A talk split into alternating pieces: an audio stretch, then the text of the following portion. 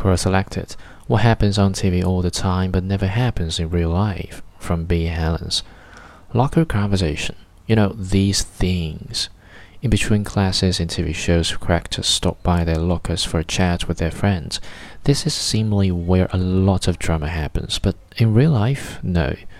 Most high school students rarely use their lockers, they just carry their things around in their backpacks. Lockers are often assigned to students in hopes that they will be used daily, but in reality, they supply a storage unit for rarely used textbooks and school supplies. Also, students usually have around 5 minutes between their classes, so there isn't enough time to casually chat with their friends outside of their lockers. Another thing, all characters have top lockers. Well, by chance, all the main characters were all lucky enough to be assigned top row lockers. Never